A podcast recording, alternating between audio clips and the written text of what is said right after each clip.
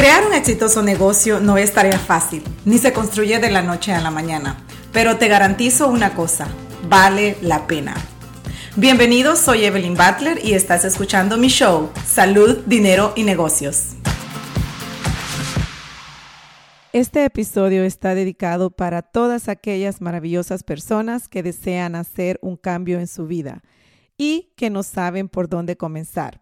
Y bueno, para eso precisamente estoy yo aquí, para ayudarte, ayudarte a ser mejor persona, a darte ideas, a vivir un estilo de vida diferente, pero sobre todo ayudarte a que seas feliz, porque sí se puede, sí se puede lograr.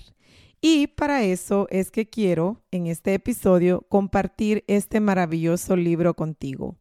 El libro es de la escritora Amy Morin y se llama 13 cosas que las personas mentalmente fuertes no hacen. Recupera tu poder, acepta el cambio, enfrenta tus miedos y entrena tu cerebro para la felicidad y el éxito. Es que es un tema espectacular, igual que el libro. Y comenzaré por leerte el capítulo número 2. Todos los capítulos son interesantes, pero este me fascinó mucho. El tema del capítulo, las personas mentalmente fuertes no regalan su poder. El capítulo número 2 comienza con un pensamiento de Dale Carnegie y dice de esta manera, cuando odiamos a nuestros enemigos, les damos poder sobre nosotros, sobre nuestros sueños, nuestros deseos, nuestra presión arterial, nuestra salud y nuestra felicidad. Lauren estaba convencida de que su suegra autoritaria y metiche arruinaría su matrimonio y toda su vida. Aunque siempre había pensado que Jackie era una suegra molesta, hasta ahora que tenía dos hijas se volvió intolerable. Por lo general, las visitaba casi todos los días de la semana sin avisar. Muchas veces se quedaba horas Lauren solo podía estar con sus hijas entre la hora en que llegaba del trabajo y la de dormir. Así que las visitas de su suegra le parecían muy intrusivas. Pero lo que más le molestaba era la manera en que Jackie siempre trataba de minimizar su autoridad con las niñas. Muchas veces decía cosas como, ¿sabes? Un poco de tele no te hará daño. No sé por qué tu madre no te deja verla o te traería un postre, pero tu mamá dice que el azúcar es mala para tu salud. A veces hasta sermoneaba a Lauren sobre los padres del nuevo milenio. Le decía que en una época había dejado a sus hijos comer dulces y ver televisión, y estaban bien. Lauren siempre respondía a los comentarios asistiendo con la cabeza de forma muy cortés y con una sonrisa pero por dentro estaba furiosa.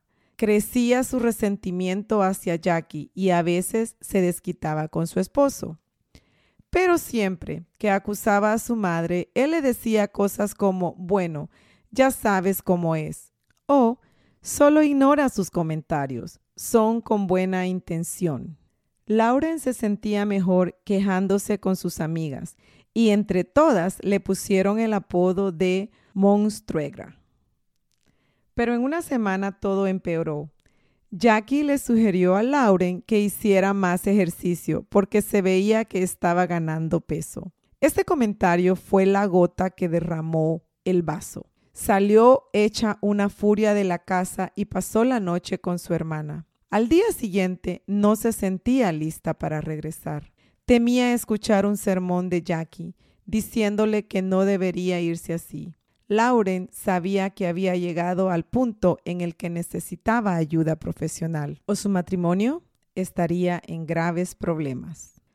Al principio se sintió mejor al aprender técnicas para controlar el enojo. Le ayudaban a responder con menos molestia a los comentarios de su suegra. Después de varias sesiones de terapia, descubrió que necesitaba ser más proactiva para prevenir los problemas y no solo reaccionar menos a los comentarios de Jackie. Le pedí a Lauren que hiciera un cuadro donde me mostraría cuánto tiempo y energía concentraba en diferentes aspectos de su vida. trabajo, descanso, familia y tiempo con su suegra. Luego le pedí completar otro cuadro explicando cuántas horas físicas pasaba haciendo cada actividad.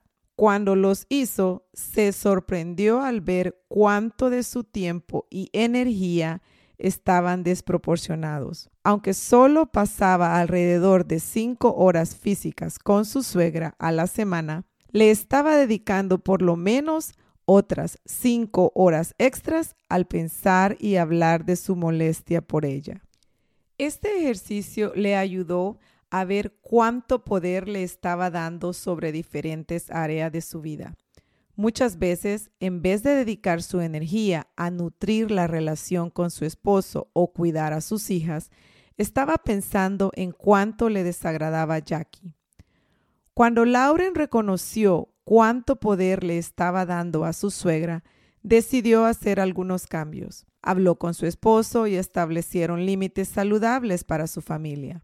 Juntos pusieron reglas que ayudarían a limitar la influencia de Jackie. Le dijeron que ya no podría visitarlos tantas veces a la semana sin avisar. Más bien la invitarían a cenar.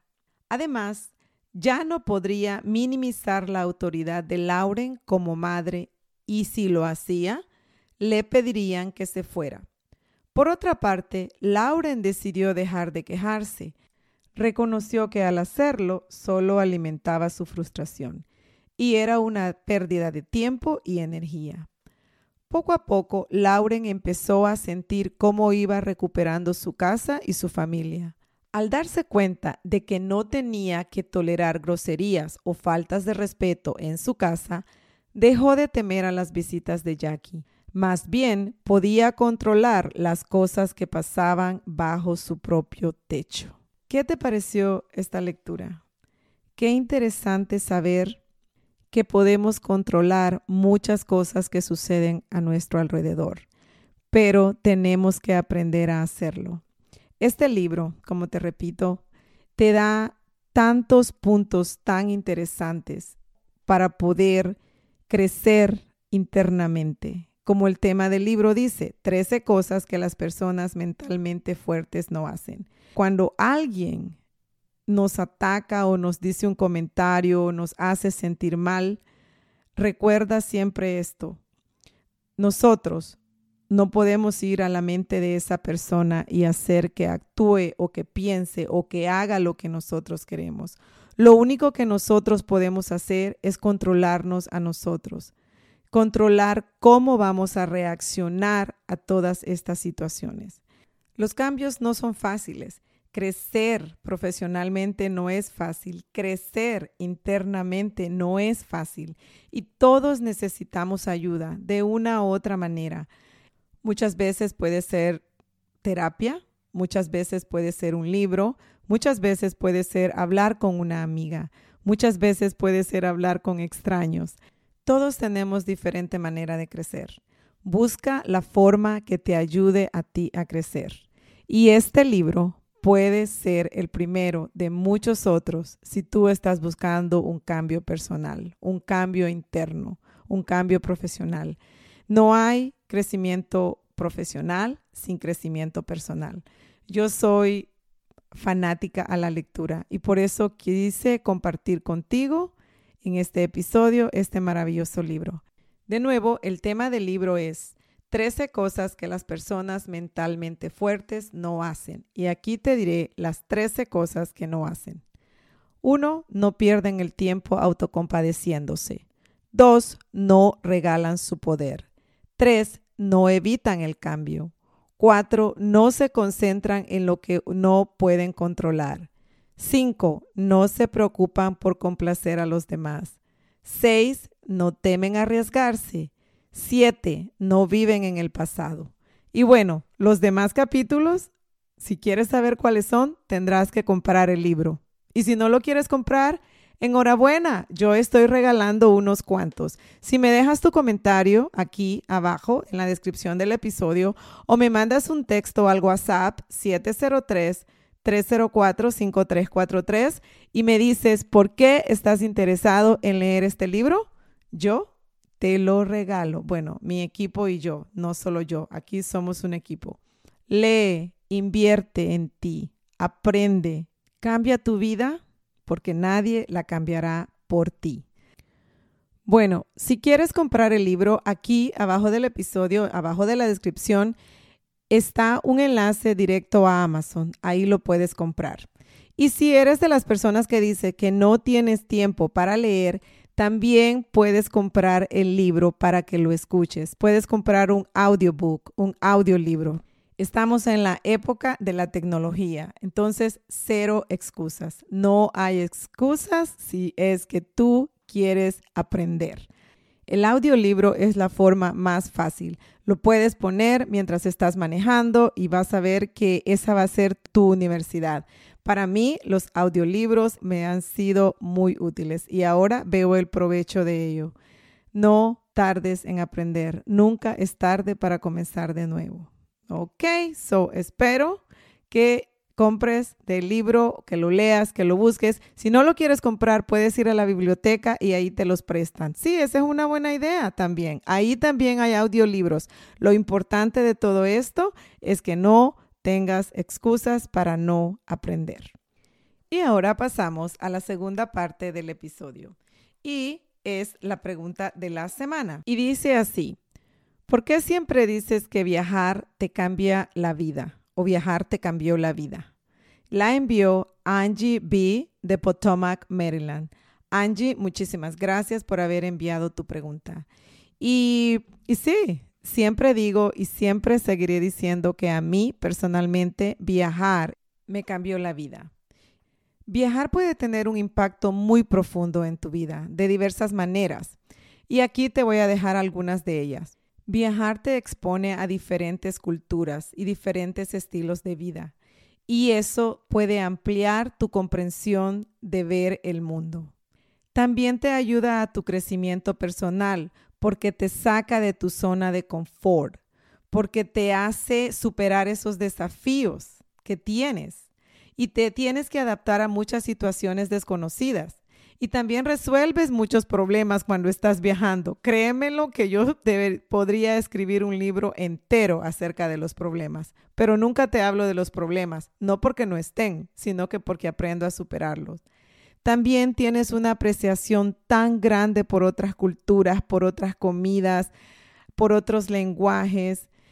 Tienes experiencias memorables, experiencias que jamás se van a borrar de tu mente.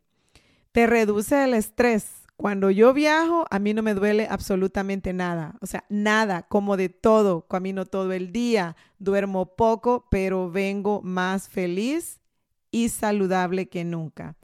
También aumenta tu creatividad. Cuando tú ves otras cosas en otros países, otros, hasta los, los anuncios son tan diferentes que tú ya tienes otra idea de ver el mundo.